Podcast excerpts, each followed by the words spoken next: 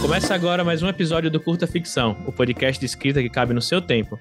Eu sou o Thiago Lee e hoje a gente está aqui com mais um episódio da série de Escrevendo Fantasia a Brasileira.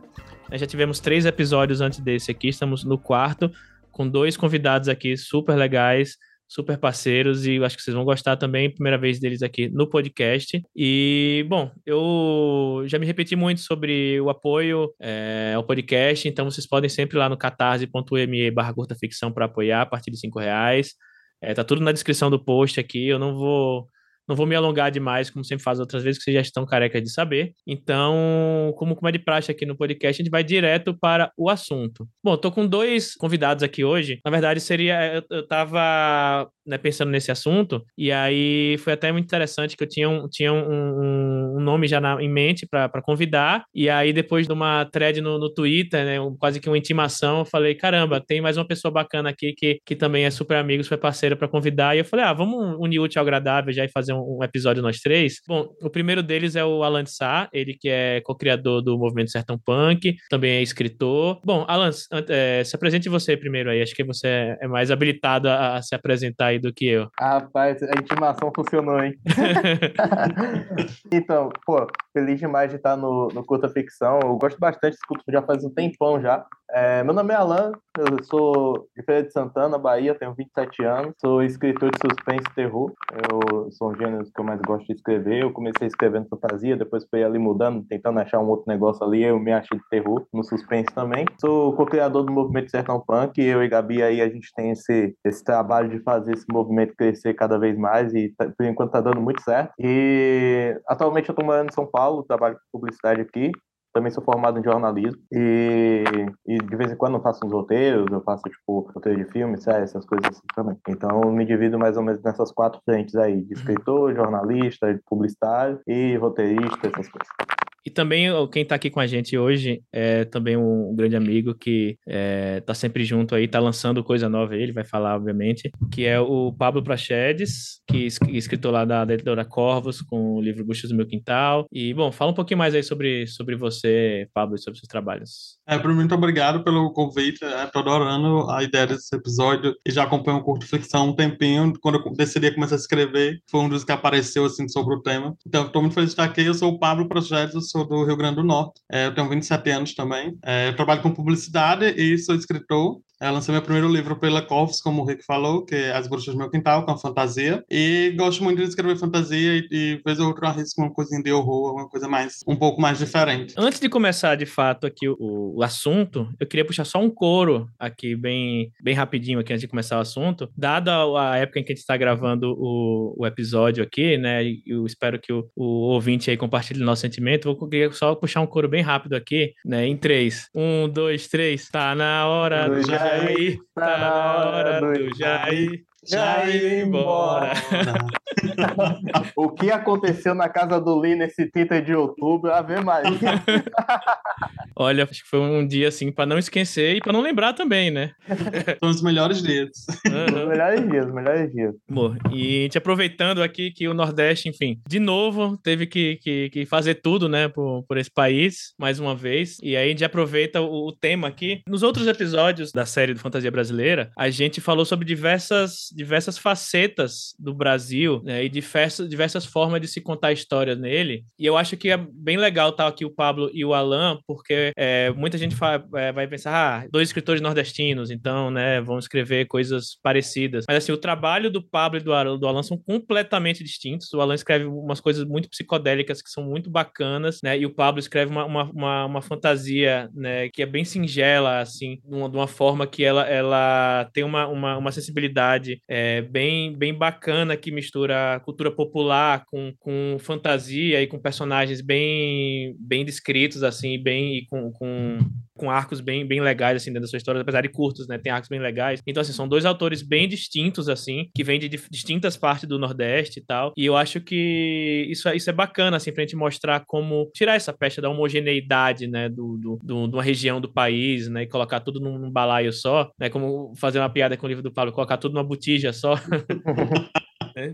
E mas antes de a gente começar, eu queria só pedir para o Alan falar um pouco sobre o que é, na verdade, a gente falou sobre Sertão Punk, né? Acho que muitos ouvintes devem saber também o que é Sertão Punk, mas a gente nunca, acho que nunca, nunca abordou ele aqui diretamente. Né? Antes de a gente começar de fato a falar sobre o trabalho de cada um, acho que Alan, conta pra gente um pouquinho do, do, do que é o Sertão Punk, é que ele se propõe, né? E falar os elementos dele pra gente partir também a, é, a partir daí. É, o Sertão Punk ele é um movimento literário que também ele é um movimento e um gênero literário, pode chamar assim. Ele é um movimento no sentido de união de pessoas em torno de produzir algo dentro de uma determinada ideia. E ele é um gênero literário também mais alinhado ali com relação à ficção especulativa, ficção futurista, a forma de se escrever. Qual a ideia do Sertão Punk? A gente trabalhar um Nordeste futurista, um Nordeste na ficção especulativa, de um jeito que seja muito mais representativo. Então, a, a partir dessa ideia, a gente foi trabalhando, pensando em quais referências seriam interessantes a gente ter para poder alinhar com coisas que já existem no Nordeste. Particularmente agora eu não estou mais morando no Nordeste, mas eu passei a minha vida inteira morando na Bahia, em Feira de Santana, do, que é a fronteira entre o sertão e o agreste baiano. E quando a gente está no Nordeste, a gente vê que o Nordeste ele tem muito mais coisas do que as pessoas que estão de fora conseguem imaginar. Não só com relação à cultura popular, jeito de falar, comidas e tudo mais, mas com relação, por, por exemplo, à produção de energia, modo de viver, modo de pensar, forma de geração de, de, de grana mesmo e tudo mais. E essas coisas elas não são expostas elas não são exploradas na maior parte das produções que são feitas às vezes no Brasil com relação ao Nordeste. Às vezes o Nordeste ele fica muito subjugado a uma, uma visão de cangaço, seca, e quando é trabalhado numa ficção especulativa ali é trabalhado de uma forma muito retroísta e por aí vai. Então o Sertão Punk ele pensa de uma forma diferente e ele olha para o Nordeste tenta pegar todas as potencialidades, todas as coisas que o Nordeste já tem hoje, esticar elas e jogar elas, projetar elas no futuro. Então a gente traz três gêneros que para a gente são bastante similares com coisas que já existem no Nordeste que para a gente serve de base. O primeiro deles é o Solar Punk, porque o Solar Punk ele tem essa visão, esse cuidado com relação à produção de energia renovável com relação à forma de você pensar o mundo através de sustentabilidade. Então, a gente pega todas as potencialidades que o Nordeste já tem, as características dos biomas que o Nordeste já tem, e transforma elas dentro de uma estética de solar punk, para a gente poder gerar essa, essa ideia de tecnologia, de sustentabilidade lá na frente. A gente tem o realismo mágico, porque além de ser um, um, gênero decolonial, ser uma produção de fantasia decolonial que tem tudo a ver com o, o nosso país, e, mas ainda que não tenha tido tanta potência no nosso país quanto teve nos nossos irmãos aqui da América Latina, é uma forma orgânica da gente trazer mitos, lendas, crendice, toda a poesia que existe no Nordeste, uma forma que vai que vai fazer parte do dia a dia ali dos personagens, que vai compor cenários, que vai compor uma série de coisas ali. E a gente tem também o afrofuturismo, porque tanto eu quanto o Gabi, a gente gente, a gente é preto, a gente é nordestino, a gente sabe que o Nordeste ele tem 76% da população negra. O Nordeste ele tem mais de 1.900 quilômetros, é a região com maior número de quilômetros. O quilômetro dos Palmares foi no Nordeste. Zum, Zumbis Palmares, ele era um africano escravizado que residia no Nordeste, Gangazum, é, Dandara e por aí vai.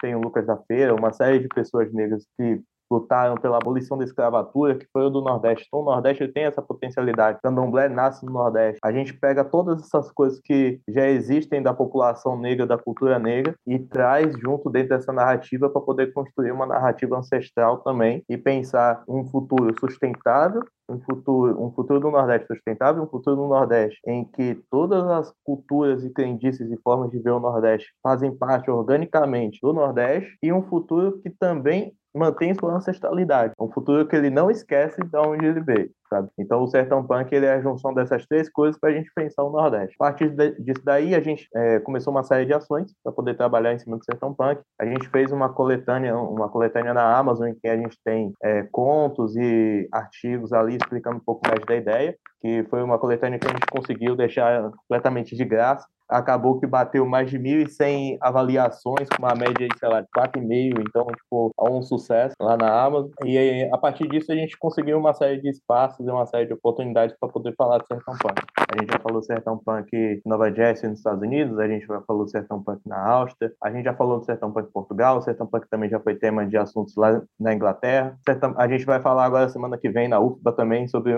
um... Na, semana que vem não, é daqui duas semanas, eu acho, dia 16, que vai ser numa turma de artes visuais, que tem um, um grupo ali de estudos decoloniais. Uh, a gente já falou em diversos lugares aqui no Brasil, o Sertão Punk já virou tema de mestrado aprovado lá na UFRJ também. Então o Sertão Punk nos últimos três anos, assim, ele vem crescendo bastante. É uma, uma, porrada de pessoas vem produzindo coisas com o Sertão Punk. Tem os meninos do, do Bodega Sertão Punk também, do perfil Caju de Ouro, que eles fizeram uma, uma coleção chamada Bodega Sertão Punk, que eles todo mês estão ali é, postando novos contra o Sertão Punk, a Corvos colou muito com a gente, com o Carcarás também, que o Pablinho fez, fez parte, o Carcarás abriu um espaço pra caramba, assim, para o Sertão Punk crescer. Então, foi um... O Sertão Punk, ele vem se desenvolvendo, vem crescendo, Sertão Punk já foi adaptado para música, já foi adaptado para audiovisual e tem um monte de coisa aí que vai rolar também. Nossa, eu lembro de toda semana eu via no Twitter, tinha alguma tese de mestrado em algum país com alguém fazendo coisa sertão punk. Eu acho que é com certeza um orgulho para para literatura fantástica nacional e só vem coisa boa por aí. Inclusive, depois eu quero falar com você que eu tenho um conto que eu acho que ele é sertão punk. Ih, vamos, vamos, vamos. E não sei, tem que, tem que, tem que reler ele ainda, faz tempo que eu escrevi, mas vamos, vamos ver isso aí. Pablo, e, e como é que você, você descreveria o tipo de coisa que você escreve, né? Eu sei que você tem as bruxas, mas você tem outros contos também é, aí na praça, né? Como é que você é, descreveria os, as coisas que você escreve, o que é que te inspira, o que é que te... te é, sobre quais temas você, você costuma escrever quando você se propõe a, a sentar para criar alguma coisa? Sim, é, minha escrita ela é muito. Não, primeiro eu quero agradecer pela aula do Alan. Ele Sim, né? falou aí do sertão punk que eu, meu olho brilhava. Ah, menino, é. ah, menino, ah, muito fora, então, parabéns, real. É, minha escrita ela, ela, é muito baseada assim, na, na vontade de, de ler e de ver é, histórias fantásticas em, nos cenários que eu é, via enquanto crescia, né? No, na Carnaúba, nas, nas ruas que eu passava. Então, foi muito dessa vontade de trazer essas coisas que eu sempre consumi, que é a fantasia que era filmes e, e tudo desse gênero, para um cenário que eu conhecia, para um cenário que fosse algo que da minha vivência, né? Então, a escrita ela, ela parte muito dessa vontade de trazer para mais perto algo que eu via que era muito distante, que eu não via sendo é, introduzido com elementos que eu conhecia muito bem, né? E quando eu, antes de eu publicar minhas primeiras histórias, eu me, me afundei muito, assim, me aprofundei muito em histórias brasileiras, né? Eu fui tentar ver o que estava sendo produzido e foi quando eu vi que era possível, sim, eu trazer essa, essa, essa questão fantástica que eu sempre admirei para os cenários e o cotidiano que eu tinha aqui. E eu, eu sou muito feliz por ter visto essas histórias, ver pessoas escrevendo essas histórias. Eu lembro que eu li um conto do Alec da Covas e foi quando eu comecei a, assim, procurar ainda mais histórias que tivesse essa pegada que eu gostaria de escrever. Então, sai muito dessa, dessa vontade, né, de ver coisas que eu não imaginava que poderia ser é, inserida dentro do meu contexto, da minha vivência enquanto pessoa nordestina do interior. Então, sai dessa vontade, né? Eu queria muito trazer isso para mais perto. E minha escrita ela é muito sobre cotidiano, né? Né? Eu lembro que o Lee brinca muito porque os personagens gostam muito de andar.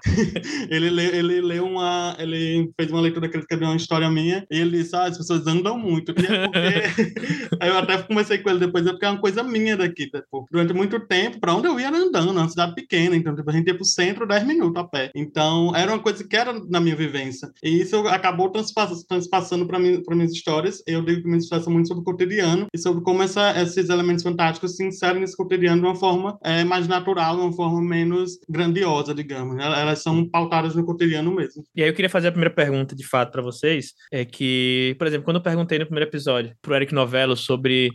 A pergunta que eu fiz foi o que é que ele acha que o, o vem de brasileiro para as histórias dele, né? Que ele escreve sobre sobre bares noturnos e criaturas fantásticas nesses bares, sobre cidades em que as criaturas fantásticas vivem é, livremente, e eu falei, o que é que, o que, é que tem nas suas histórias em que o, o, o que reflete o Brasil, mesmo que indiretamente, né? Que temas que a história que, que vai refletir o Brasil, que elementos, né? Que você acha que vem do Brasil, que só, só poderia ser feito aqui, é, só poderia ser feito por uma pessoa brasileira, né? E o que é que isso, isso agrega na sua, na sua história, né? Eu fiz a mesma pergunta pro, pro, pro Rafael Fernandes no outro episódio, pra Luan Zayla, e responderam coisas diferentes, né? A Luan Zayla me deu uma resposta muito, muito interessante, né? Que, eu, que aí eu perguntei, né? Tipo, ah, são temas como meio ambiente, ambiente, porque história, muitas histórias dela falam sobre meio ambiente, né? Ela me respondeu: não, minha história não é sobre meio ambiente, minha história é sobre povo, sobre pessoas. E aí ela discorre sobre o porquê isso acaba caindo em, em grandes questões como meio ambiente, obviamente, mas, mas primeiramente minha história é sobre, é sobre pessoas. E o, o Rafael Fernandes, no, no, outro episódio também, ele, ele falou coisas legais que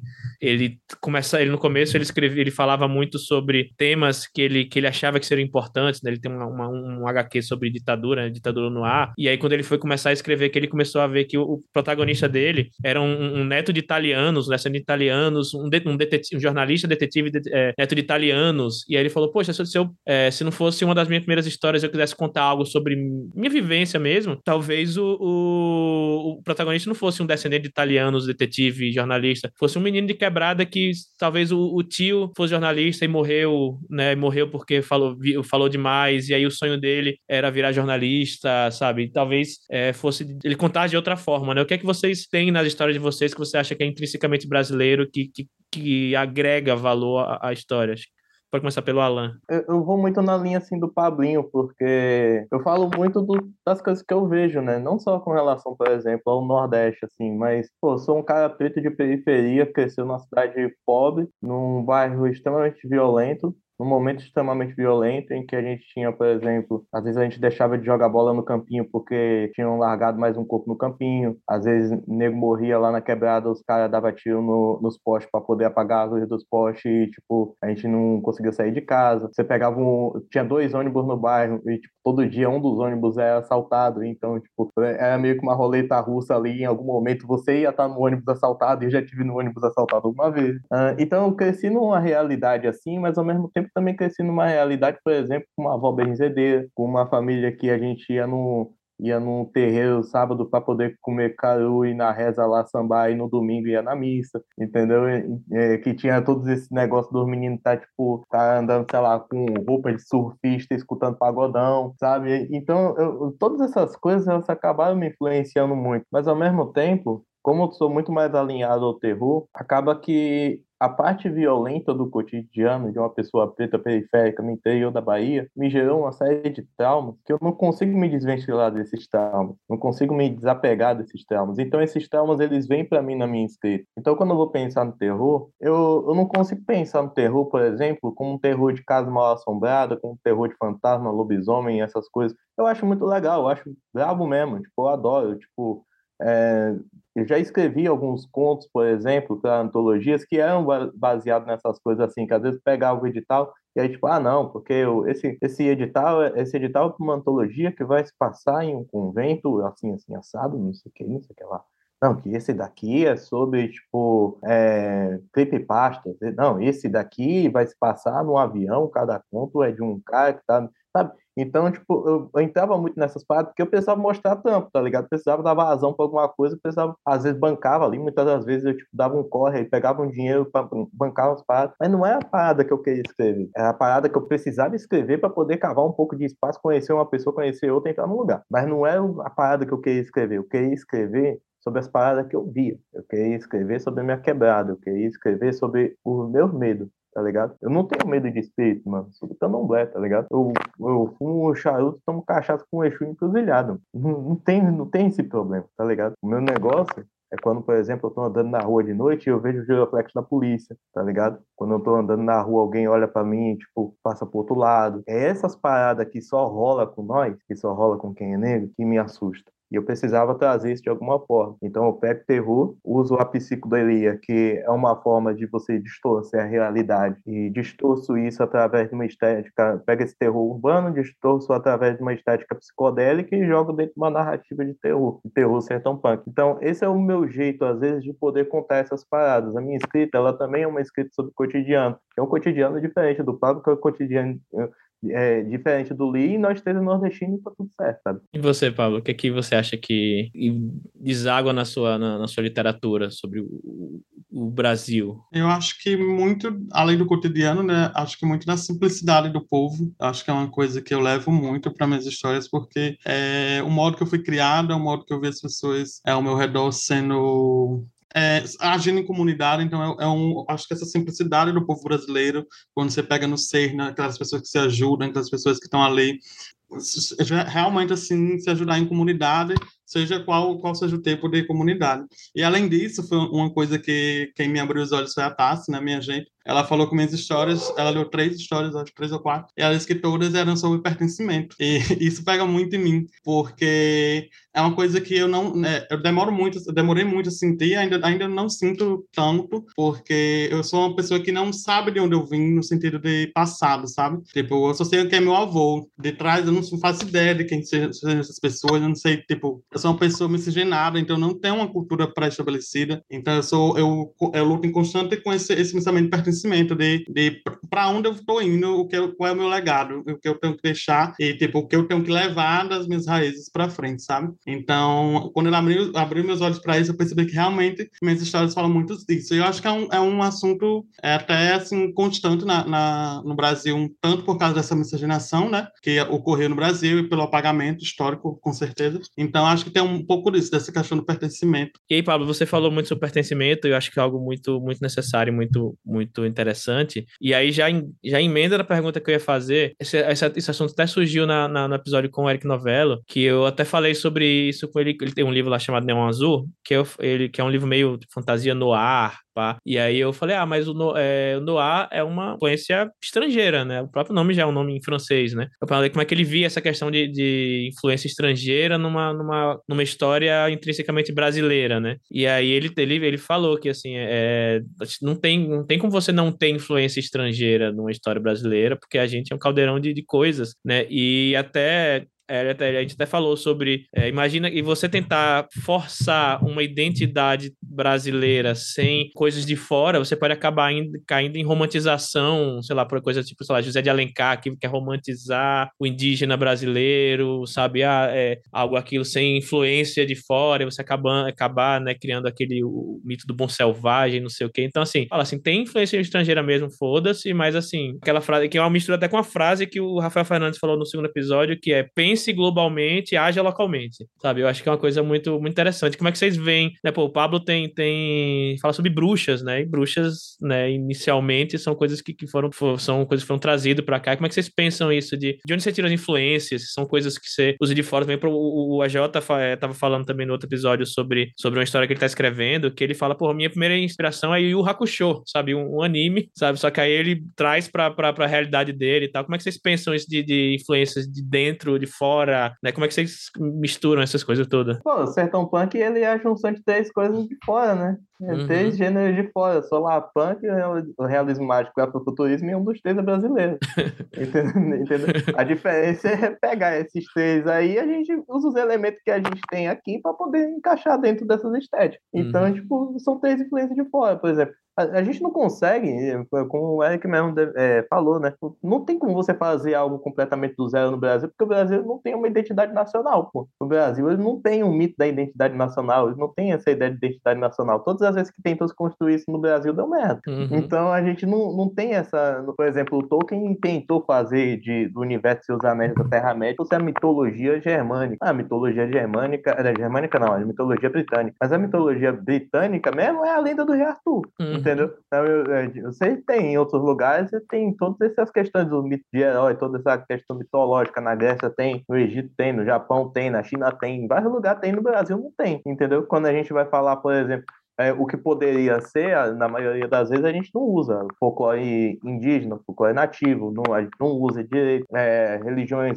é, afro-brasileiras a gente não usa. Então a gente tem que sair pegando coisas de fora para poder construir as paradas que a gente vai fazer, uhum. entendeu? E aí, nesse sentido, eu acho que não tem muito para onde escapar. Por exemplo, o próprio o, o, Nação Zumbi, o Chico Sainz e Nação Zumbi, quando eles fizeram o Mangue Beat, o Mangue Beat é uma, é uma mistura do maracatu com guitarra distorcida do rock, mano. Tem que ter alguma coisa de fora, uhum. entendeu? É, eu acho que vai muito para esse lado. Sim, concordo. Acho que, como você falou, Lei das Bruxas, quando eu fui começar a escrever, eu, eu sabia que eu queria trazer para o cenário local, então eu fui procurar, procurar associações, né? Quem, quem seria essa imagem de bruxa que a gente tem aqui, que, que eu ouvi falar, que a gente que as, as pessoas contam histórias, etc. E como eu poderia é, fazer essa transcrição, essa junção de elementos, de uma forma que eu é, evidenciasse as questões locais, mas ainda assim aproveitasse essas questões, essas referências que vêm de fora, porque querendo ou não, acaba influenciando a gente. É, o Brasil, como vocês comentaram, tem muita influência de todo canto, então não tem como escapar, realmente. Eu acho que é mais procurar assim, associações e ver o que a gente consegue levar da gente para esse cenário e o que a gente consegue aproveitar deles. Uhum. Ah, com certeza. E aí, falando agora especialmente de, de personagem, como é que vocês costumam construir perso os personagens de vocês? Assim, vocês também pegam de pessoas e arquétipos que vocês estão, estão acostumados, vocês é, acabam construindo também baseado em coisas que vocês leram, né? E aí, se quiser falar um pouquinho de inspiração, né? De, de outras coisas que, que livros que vocês leram, ou filmes, ou enfim, o que é que seja, de onde vocês tiram inspiração, né? E aí como é que vocês acabam construindo esses personagens, né? Eu falo isso no sentido, por exemplo, quando eu vou construir um personagem, eu acabo sempre meu meu, meu processo, meu processo criativo, eu acabo sempre pensando em algum personagem de algum livro, filme ou série que eu vi, e aí fala, poxa, um personagem com esse arquétipo, e aí eu acabo meio que misturando ele com alguma uma ou duas pessoas da minha convivência e viram uma coisa só, sabe? Eu acabo partindo de fora para dentro, né? Como é que vocês quando vão pensar o personagem de vocês, né? Como é que vocês fazem para eles serem verossímeis e não parecerem um, um, pastiche assim de, de, de, alguma coisa hollywoodiana ou de alguma coisa caricata, né? Dessa vez começando pelo Pablo. Geralmente eu faço o caminho inverso do seu, eu pego alguém da, é próximo que eu acho alguma característica forte, alguma alguma coisa que eu admire. Aí a Salete, que é das Bruxas do Meu Quintal, ela é muito inspirada na minha avó. Então, tipo, tem muito da, tem muitos trejeitos, tem muitas é, falas, é, forma de agir que foi da minha avó e que eu levei para essa história e a partir daí eu fui procurando referências de avós ou pessoas ou mulheres mais velhas em histórias que eu pudesse é, adicionar para contribuir mais nesse, nesse personagem, deixar ele mais tridimensional, né? Então, eu parto muito de dentro para fora. E tem muita questão de, de pegar familiares, pessoas que eu gosto mesmo de alguma característica específica e, e, e colocar uma lupa em cima dessa característica. Uhum, faz sentido.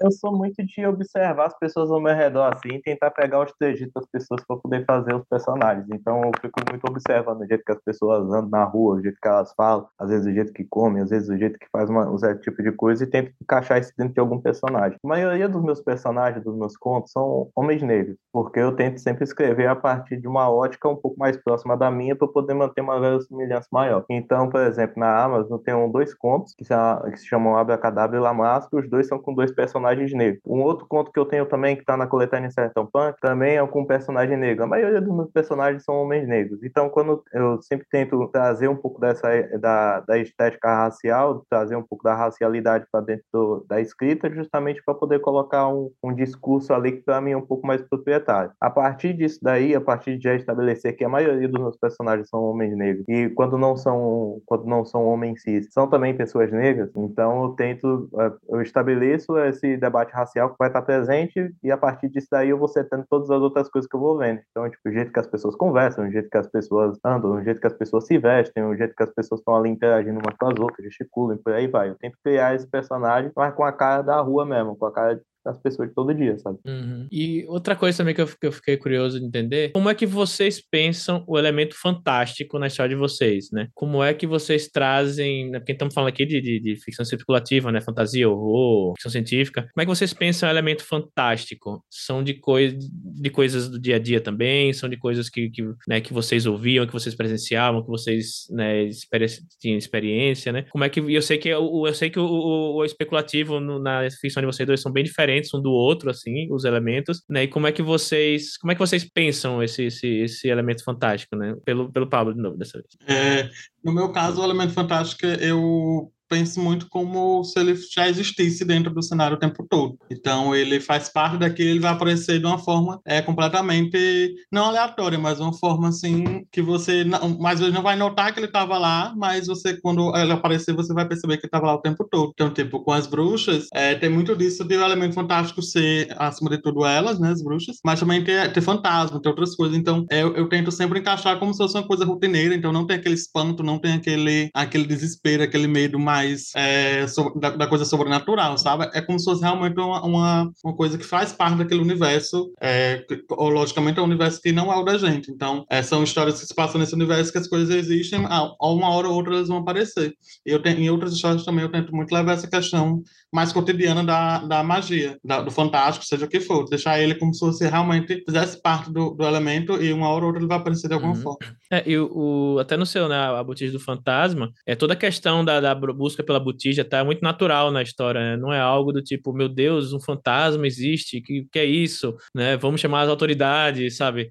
tipo, é uma coisa natural da história, assim, tipo, isso. achei, acho que é bem interessante essa abordagem também. Sim, isso mesmo, ela tá sempre lá. É, nesse botejo, eu acho que é uma das minhas histórias favoritas que, que eu escrevi, porque tem muitos elementos, né? Tem o fantasma, tem, tem a bruxa, tem a, a um, rituais, então ele, ele é muito mais complexo nesse sentido de elementos. Todos são tratados com nat naturalidade. E, e, tipo, é da mesma forma que eu faço com qualquer outra abordagem, seja sexualidade, seja é, raça, tudo é tratado da mesma forma, natural, porque eu sei que é uma forma hipotética e hipotética não, utópica de pensar, mas é uma forma que eu tento levar as coisas mais natural e mais leve para as histórias, porque às vezes é algo que as pessoas estão procurando e às vezes é algo que eu gostaria de ter lido dessa forma. Então, apesar de ser utópico, eu sei que é utópica, mas é, é uma maneira de tentar passar um pouco mais de tranquilidade. Uhum. Ah, no, no, meu caso, eu não sou exatamente o cara da fantasia. Então, quando eu vou escrever ficção especulativa, eu tento trazer, eu, eu, como eu sou muito mais alinhado ao terror e ao suspense, eu sempre tento trazer esses elementos de uma forma muito mais distorcida através da psicodelia. Então, eu pego quase como uma estética ali de realismo mágico e distorço ela através de um elemento sombrio que é o terror cotidiano, justamente para poder criar essa ideia. Então, eu acho que o elemento fantástico na minha escrita, ele vem muito mais com esse propósito de causar angústia e por aí vai. Eu gosto, por exemplo, exemplo, de ver esses elementos eles agindo organicamente, que nem o Pablo faz na escrita dele, porque eu acho que, querendo ou não, certos tipos de coisa a gente não consegue desventilar de quem a gente é. E a fantasia, ela faz parte, essa ideia de fantasiar coisas, ela faz parte da psique do ser humano.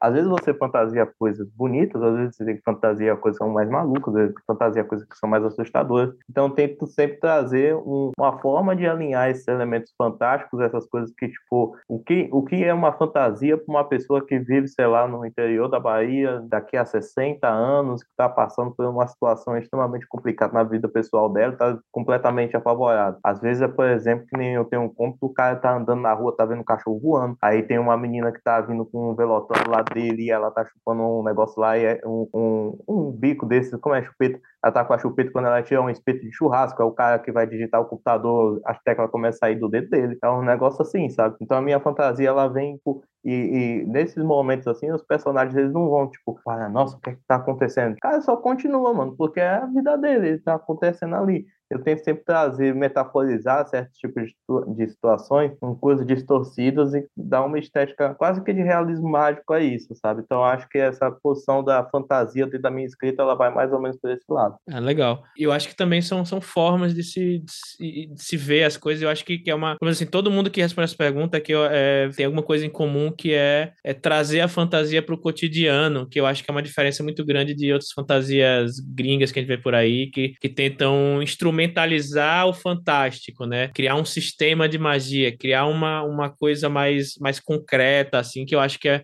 não é como a gente no Brasil costuma pensar o fantástico, né? Eu acho que, que é algo mais, como algo mais natural, como algo mais orgânico. Eu acho que isso vai muito da questão de, de crença popular, né? no Nordeste é muito forte isso de, de, de, mitos, de lendas e etc.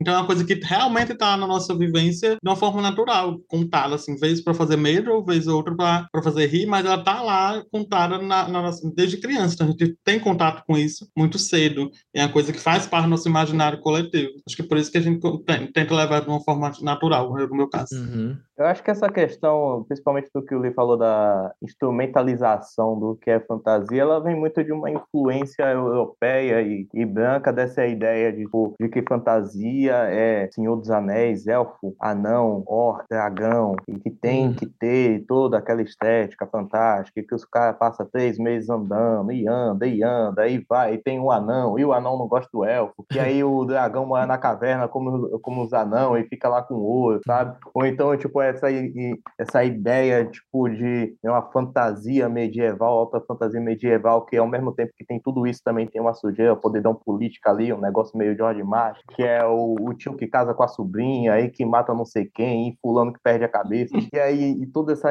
essa ideia às vezes de tipo de que fantasia ela é um bagulho que é instrumentalizado ali pelo RPG e que não, porque no RPG tal dragão tem quatro patas e todo dragão tem que ter quatro patas e se não uhum. tem quatro patas não é um dragão, é um outro bicho, aí vem, sabe? Uhum. E Mano, isso não faz parte de nós. A gente não uhum. tem essa construção. A gente não uhum. tem nada disso na nossa, na, na, nossa ideia de nação, porque a nossa ideia de nação está sendo construída ainda. E tudo que a gente tem, a gente não usa. A gente fica procurando motivo para poder usar de fora. Então, você não vai achar, por exemplo, e aí talvez algumas pessoas possam até não gostar, mas eu particularmente eu acho uma fantasia medieval aos moldes de Senhor dos Anéis, aos moldes de, sei lá, Eragon, Misty Bunny ou qualquer outra fantasia europeia, assim, branca, estadunidense, por exemplo, feito no Brasil, não vai ficar tão legal. Uhum. Porque não tem a raiz cultural que vem ali do bagulho, que vai passando de pessoa para pessoa, aquela ideia e tudo mais, sabe? Então, uhum. tipo, eu acho que a, a, uhum. essa questão de instrumentalização, no meu ponto de vista, ele vem muito mais desse lado, assim.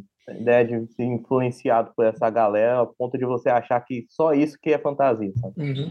E eu lembro de uma coisa muito interessante, e, por exemplo, digamos que a gente pega o lobisomem, por exemplo que é algo que veio de fora, mas a gente, a gente abrasileirou completamente, né, o conceito do lobisomem. E eu lembro muito de, lá, lá, lá em Sergipe, Principalmente quando, quando ia para o interior, para alguma coisa assim, é, muito se falava sobre. E aí eu, né, eu, era, eu era criança, né, era moleque, sei lá, eu não, não, não percebi o que eu vou falar agora, que você provavelmente não percebi logo de cara. Mas gente falava de um tal de um labizone. Eu sabia que porra era um labizone, era um, era um bicho de noite que andava para lá tal. E eu falava, labizone, labizone, não sei o que é isso. E aí depois de um tempo, foi muitos anos, foi que eu entendi, ah, acho que labizone é como eles falam lobisomem, né, enfim. E aí eu fui, aí eu mostrei em algum, em algum livro que eu tava lendo, uma coisa assim, para um, um, uma pessoa pessoa, não vou lembrar quem foi, em algum, algum sítio que eu fui no interior uma vez. Falar aqui, o labisone é lobisomem. Falou, não, não, isso é lobisomem, labisone é outra coisa. mas não é um bicho, né, com garra que vem de noite e tal. Falei, Sim, mas é diferente. Lobisomem é esses bichos aí do, de, de Hollywood que você vê aqui, é labisone, é outra coisa, sabe? E aí tem, tem, tipo, cada lugar tem sua, tem sua, sua origem, né, sua, suas peculiaridades. E, e tá tudo bem, assim, não, não, você não precisa colocar, ah, vou criar um, um, uma regra aqui para descrever o que é um lobisomem. Ele precisa ter 32 presas, quatro patas com cinco, sabe? Não tem isso, né? Tudo, tudo coexiste ao mesmo tempo, né? E tudo ao mesmo tempo é a mesma coisa e não é a mesma coisa, sabe? Então acho que não tem, não tem essa, essas definições rígidas, né? Como, como, como tem muitas fantasias europeias, né? Tipo, ah, como, você, como você falou, né? Se tiver quatro patas é um dragão, se tiver seis patas é então, o outro lá, sabe? Acho que, que tem muito disso, né? Então, então acho que é uma, uma, uma diferença. E tem, tem uma coisa do lobisomem, ano passado eu tava com. Eu tava até com a Jana, a gente estava participando de uma mesa com uma galera falando sobre, falando sobre terror, e em algum momento a gente acabou entrando sobre o assunto lobisomem. E quando a gente vai pegar, por exemplo, o lobisomem europeu, o, lobisomem estadunidense, você tem ali uma ideia de uma lenda que nasce através uhum. daquele conto lá do rei Licaão e tudo mais, e que ele acaba sendo transformado. Mas, tipo, essa ideia desse lobisomem europeu, ela parte de uma ideia de pecado, uhum. mas a, a, prolifer, a ah, não sei falar essa palavra, porque a minha língua é presa. Mas a, a forma como esse pecado ele vai se espalhando, ele vai a partir do, de um que vai morder no outro, você precisa ter um contato, Sim. você precisa ter um, uma proximidade. A nossa ideia de lobisomem, não. Uhum. Porque é um lobisomem que ele nasce a partir de a partir da pessoa, é o sétimo filho do sétimo uhum. filho que não é batizado pelo irmão mais velho que vai se transformar em lobisomem toda, é, toda quinta-feira. Ele vai para um celeiro, vai se esfregar na merda de cavalo para poder virar uhum. lobisomem passar a noite comendo porco. Uhum. Então, tipo, é, você não, você não precisa estar tá perto de uma outra pessoa que foi contaminada com esse sentimento ruim, com uhum. esse sentimento que vai te monstrificar, que vai te transformar em uma outra coisa. Porque isso já nasceu com você, você tá ferrado desde o início. Uhum. Se a sua mãe esquecer de botar o seu irmão mais velho para te batizar e esquecer uhum. que você é o sétimo filho do sétimo filho, irmão, Uhum. não, e, e, não tá e, e, muda até o conflito da história, não tá ligado ao pecado, né? Não tá ligado a esse mito do pecado, uhum. né? Enfim, eu acho que e tá ligado muito a, a coisa até, até, até mais cotidiana, do tipo, é, ó, não anda, não, não, anda de noite naquele, naquele, naquele lugar, não, porque vai aparecer lobisomem, né? Então, assim, é, eu acho que muda os conflitos da história, né? E a gente pode pegar vários outros, várias outras lendas urbanas e criaturas assim, em que a versão versão brasileira Herbert Richards dela vai ter vai ter conflitos diferentes, né, inclusive. Ou as, ou as lendas até brasileiras, que são brasileiras mesmo, tem conflitos Sim. que são muito mais legais. Por exemplo, a mula sem cabeça. A uhum. mula sem cabeça é a mulher que fica com o padre e ela se transforma um bicho, mas o, o pecado é do padre, irmão. o foi do padre, ele que quebrou o celibato, ele que devia ver a mula, mano, tá ligado? Uhum. eu acho que assim, tem pano pra, pra falar sobre muitas outras coisas, assim, mas acho que é o, o, geral é isso, né? Como a gente não precisa ficar pensando. É claro que a gente, a gente pode e deve puxar puxar, puxar inspiração de outros lugares, como você falou, sertão punk, afrofuturismo com solar punk, né? São coisas totalmente de fora. Mas eu lembro até quando eu fui escrever o Mistério do Carneiro de Ouro, eu lembro que o primeiro, o primeiro eu não lembro qual foi, mas era alguma criatura que eu, que eu queria, queria usar pra, pra história, pra ser o terror ali, que eu, eu botei alguma criatura que era meio europeizada, eu não vou lembrar qual era agora. E eu parei e falei, porra, por que eu não uso o velho do saco, sabe? Por que eu não vou usar o velho do saco, que é, que é um terror, que na nossa, hoje pra gente é algo meio infantil, entre aspas, assim, né? Pra gente, é como aquele que vai. Mas como a, a história contada do ponto de vista de uma criança, então pra ela é uma, uma coisa horripilante, horrenda que vai, vai pegar ela e vai, vai comer o fígado dela, sabe? Vai esconder ela, enfim, vai botar dentro de um saco. E aí tem uma cena em que as crianças estão dentro, realmente dentro de um saco claustrofóbica tal, e aí vê o, o, bicho, né, afiando a faca para poder comer o fígado dela. Então, assim, não precisa estar buscando coisas de fora. Tem coisas que não precisa buscar de fora, tem coisas que sim, vamos buscar de fora mesmo e foda-se. Outras que não, sabe? Tipo, e,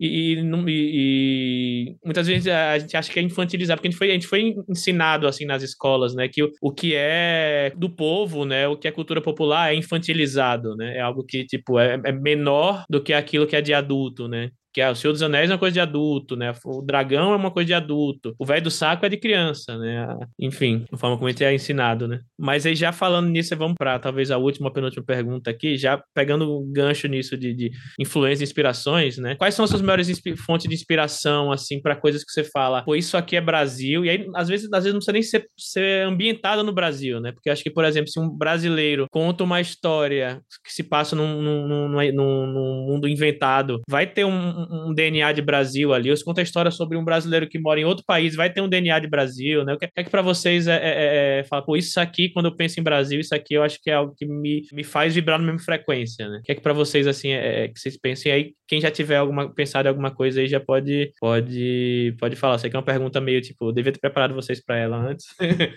Mas quem já tiver alguma coisa em mente aí já pode falar. Surpresa. Surpresa. Então vou, vou, começar comigo. Vou começar comigo. Quando vocês vão pensando aí. Eu acho que é recente para mim, é, é, acho que talvez vocês concordem, o próprio Bacurau é o que, que recente me traz uma coisa de, porra, é um, é, tem muito elemento ali que, que o, que o Kleber Nossa Filho trouxe de, de fora, muita coisa, imagino que de, de teoria de, de, direção, de roteiro ali, que, de tema, né, que, que puxou de, de, de filmes de fora, mas com a temática completamente brasileira, completamente os conflitos conflitos brasileiros, né? Isso de trazer uma, uma, uma coisa da talvez ficção científica, assim, ali, que parece ficção científica, mas trazer um conflito muito brasileiro, que é um conflito de classes, conflito de, de raça, né? São conflitos que, com quais a gente, a gente convive no dia a dia. Então, isso, para esse essa história, para mim, ela é muito brasileira, tem um DNA bem brasileiro por causa disso. É, eu acho que, assim, recente, eu diria que, para mim, mais coisas mais recentes, eu diria que Bacurau é uma coisa assim, que me inspira muito nesse sentido. Uh, cara, eu gosto muito de música. Uhum. Eu gosto muito gosto de música, eu sempre cresci cercado por música. Então, escuto, sei lá, Fundo de Quintal, Martim da Vila, Jorge Aragão, Vizinha da Silva, essas coisas assim. E aprendi a gostar, obviamente, de rap, forró e outros gêneros também. Então, acho que a minha principal inspiração de Brasil, de ideia de Brasil, de nacionalidade, vem muito da música. Eu sempre gosto de escutar música quando quando escrevendo. Mas eu também, ao mesmo tempo, gosto muito de gente, sabe? E aí eu tento ficar sempre a achar esse tipo, é, essa poesia, essas coisas assim nas pessoas. Porque todo mundo tem o seu jeito de ser e tem o seu jeito de se expressar, assim como a música, ela se expressa de várias formas. Eu acho que questão de referência, eu acho que o Bacurau é sempre uma referência referência, assim, porque é como você falou, né? Conflito de classe é muito forte. E não só uhum. conflito de classe, mas conflito regional também. A gente acabou de passar uhum. por isso daí. Mais uma uhum. vez carregamos esse país nas costas e até hoje tem gente aí, a mulher lá de Cariacica no Espírito Santo com a piscina de fibra em casa, xingando nós tudo lá com o carro dela seminou parcelado 72 vezes, com não sei quantas parcelas atrasadas lá, como se todo mundo fosse pra poderosa Cariacica procurar emprego na casa dela. Pelo amor de Deus. e aí Uhum. O Bacurau, ele traz muito disso, assim. Mas eu gosto muito, por exemplo, eu, eu gosto muito dos filmes, de uma pegada de filme que teve muito nos anos 2000, sabe? Que era um filme policial brasileiro, que era uns negócios de matador. O meu nome Sim. não é Johnny, O Homem do Ano, Meu tio matou um uhum. cara. Era uns negócios assim. Que, que todo, eh, todo, todo é, sábado, às vezes, passava super sim. Eu adorava, adorava. Uhum. Então, eu acho que minha referência de Brasil vem muito disso daí. Ah, um filme que eu adoro também, Lisbela e O Prisioneiro. Prisioneiro. Que, uhum. pô, que filme, que filme, esqueça tudo. Uhum. Acho que pra mim também Bacurau é um- uma grande referência, porque foi um dos filmes que eu assisti mais, assim, porra é essa que tá acontecendo? E ao mesmo tempo, que porra é essa que tá acontecendo? Uhum. Porque eu lembro que na hora do plot eu, eu enlouqueci. Eu disse, não, eles não estão fazendo isso, porque era surreal pensar que eles estavam transformando a história daquele jeito em algo, como você disse, é, luta de classe e de raça. Então acho que Bacurau realmente ele traz muito disso, como você disse, traz muitas referências de fora, mas ele tem uma, uma vibração muito brasileira, né? Acho que uma história que me passa muito uma energia brasileira, apesar de não ser, é Parasita, que também acaba é, tratando os mesmos assuntos e tem muita questão Uhum. de desigualdade social. São coisas que a gente se relaciona muito bem, né? E Uhum. tem outras, outras coisas coreanas, que eu, Coreia, Coreia do Sul, né, no caso, que eu comecei a ter contato por causa do meu namorado, que ele gosta muito, e eu vejo que tem muita semelhança com a nossa vivência, um pouco, assim, de em questão de classe, de, de família, principalmente. E uhum. acho que, como o Alan falou, as pessoas também me, me influenciam muito, né? Tipo, a- como eu disse, minhas histórias são muito baseadas em coisas que eu vejo. Então, Uhum. querendo ou não, é o que eu, eu vivencio, é, me influencia Uhum. muito, me, me traz muito essa memória brasileira. É, o próprio Bong Joon-ho, o diretor do, do Parasita, eu lembro numa entrevista que ele fala, alguém pergunta pra ele, não, mas como é que como é que uma história que se passa na Coreia do Sul, tem tantos elementos sul-coreanos, é, conseguiu ressoar com tanta gente no mundo inteiro, né? E aí ele, aí o Joon-ho responde, é porque todo, mundo- todo mundo mora no mesmo país, chamado capitalismo. né? Então, assim, foi justamente isso. E aí a gente falando agora também, eu lembrei de outra coisa que eu acho que me marcou muito de, de Brasil. Contei um pouquinho dessa história, num, acho que no episódio, o segundo episódio dessa série, como gente tá falando sobre se conectar com o passado, né? Principalmente quando você, talvez o, o Alan, ele, ele consiga se identificar um pouco com isso, que é quando você sai do seu lugar de origem, você se conecta mais com coisas do seu passado do que do que do que quando você estava na sua cidade de origem. Eu falei, por exemplo, que eu quando quando morava em Aracaju, eu era muito da galerinha do metal, do rock, né? E eu não ouvia não, não ouvia muito tipo coisas locais que hoje em dia se você abre meu Spotify só tem calcinha preta, mastruz com leite, magníficos, sabe, aviões do forró, só tem, meu Spotify só tem isso, timbalada, e não, mas naquela época era, eu era mais do, do, do rock e tal, do metal, porque falava, ah, calcinha preta, isso aí, sabe, deixa pra lá, tal. Hoje em dia não, mas acho que uma coisa que me, me fez muito é, perceber essa questão do Brasil foi Sepultura, porque eu, eu, eu ia na, na loja de CD, né, antes, antes até de, de conseguir baixar MP3, e aí eu via Iron Maiden, né, eu via Motorhead, eu via Megadeth, e aí eu peguei uma banda, né, uma lá chamada Sepultura, eu falei, pô, parece legal, e eu não sabia que era brasileiro. E aí eu baixei um, eu peguei um, CD lá, né, e fui, fui ouvir, os caras falam inglês, e aí eu peguei aquele CD Roots, né, que aí nesse CD foi que eu percebi, cara, os caras são brasileiros, sabe? E aí foi que eu tipo, tive uma, uma- um sentimento de Brasil, assim, muito grande, assim, eu comecei a, a- até ver coisas mais brasileiras no, na música deles que eu não tinha visto antes, né, então isso aí foi uma influência também, pra mim, grande nesse, né, com relação a isso. Ah, comigo aconteceu muito isso quando eu vim para São Paulo mesmo. Tipo, eu, eu acho que eu, eu não.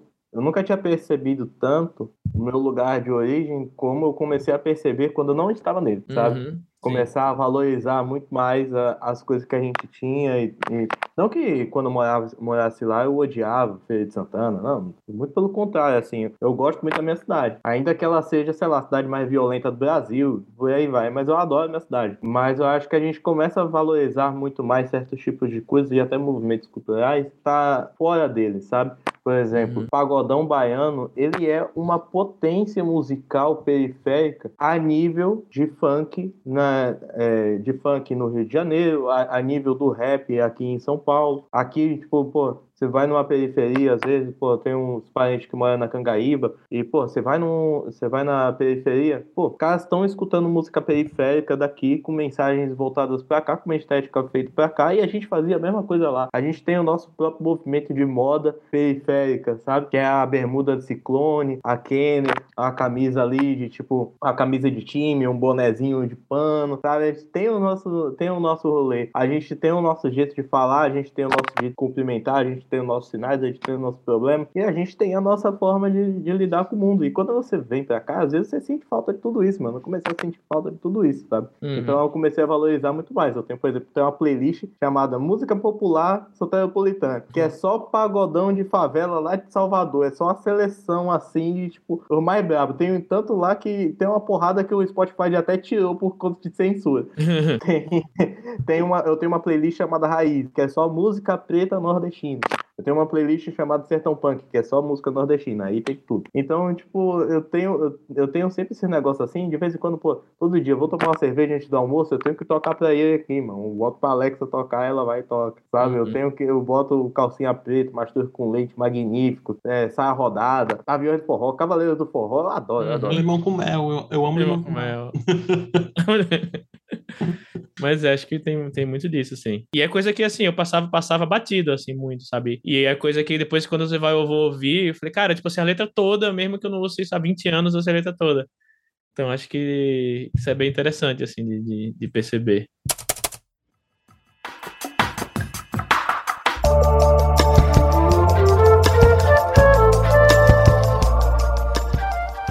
É, acho que chegamos ao final aqui. E Pablo e Alan, obrigado muito pela, pela conversa, foi show de bola. É, vou dar só o um espacinho aqui para vocês fazerem seu jabás antes da gente finalizar o episódio. Pablo, fala aí pra gente sobre né, seu lançamento, onde encontrar seus livros, o que, que você está fazendo. Conta aí. É, muito obrigado, eu que agradeço pela, pelo, convite, pelo convite de novo. Foi muito bom conversar com vocês, aprendi muito aqui. Vocês são foda. É, não sei nem se posso falar foda, mas. É, já, já falamos tanto palavra aqui. É, eu, eu, lancei as bruxas no meu quintal, né, recentemente, esse mês, não, mês passado, outubro. Está é, tá disponível na, na editora Corvos e na Amazon também, o digital. É uma fantasia nordestina, tem de tudo um pouco, tudo que eu gosto de ver, tudo que eu gosto de ler tudo que eu gosto que as pessoas lessem. Então, eu estou nas redes sociais com arroba pblprochets. Estou é, escrevendo meu segundo livro, acho que deve sair ano que vem. E é isso. Todos os links vão estar aqui na descrição, tá, gente? Quem quiser comprar o livro dele, seguir nas redes sociais, vai estar tudo aqui. Alan, e você? Ah, eu tô com. Eu tenho dois trabalhos na Amazon. Eu tenho um conto que se chama Bracadabra e outro conto que se chama La Masca, Masca com Z. É, tá lá na, na Amazon também, disponível pela Corvus. Tem o Manifesto do Movimento Sertão Punk, que vocês encontram lá na Amazon também, é de graça, é só digitar Sertão Punk. Primeiro resultado que tiver mais avaliação é o nós mesmo. E eu tô produzindo agora, eu tô escrevendo um romance, que vai ser Sertão Punk também, que vai se passar em Feira de Santana também. Vai ter o personagem preto também.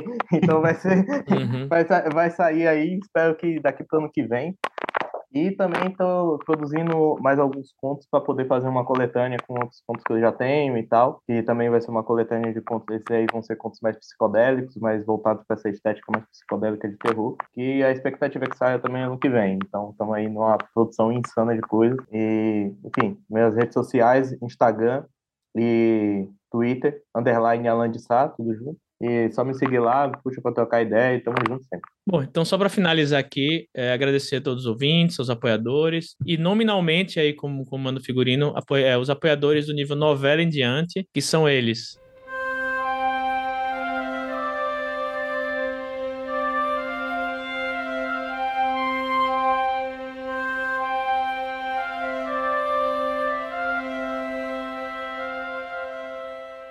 Alessandra Silva Rocha, Ariel Aires, Breno Gentil Rezende, Bruno Miller, Carolina Emiono Leal, Caroline Fronza, Daniel de Paula, Danilo Henrique, Diana Passi, Ednei Antônio Bruscai Gimpim, Elvis Rodrigues, Fábio Abadio, Fábio Cunha, Guilherme Caetano, Jonas Furtado Dias, José Henrique Rodrigues, Kianjali, Mas, Maria Lúcia Lira de la Penha, Mai Barros, Olivia Lober, Pedro Pires, Rafael Guimarães, Renan Silva Santos, Thiago P e Tom Borges. Querido, muito obrigado para todo mundo. Esse projeto só é possível por causa de vocês. E é isso, é isso, galera. Alan e Pablo, de novo, Valeu demais, adorei aqui a conversa, foi show. E tamo junto. Falou, galera.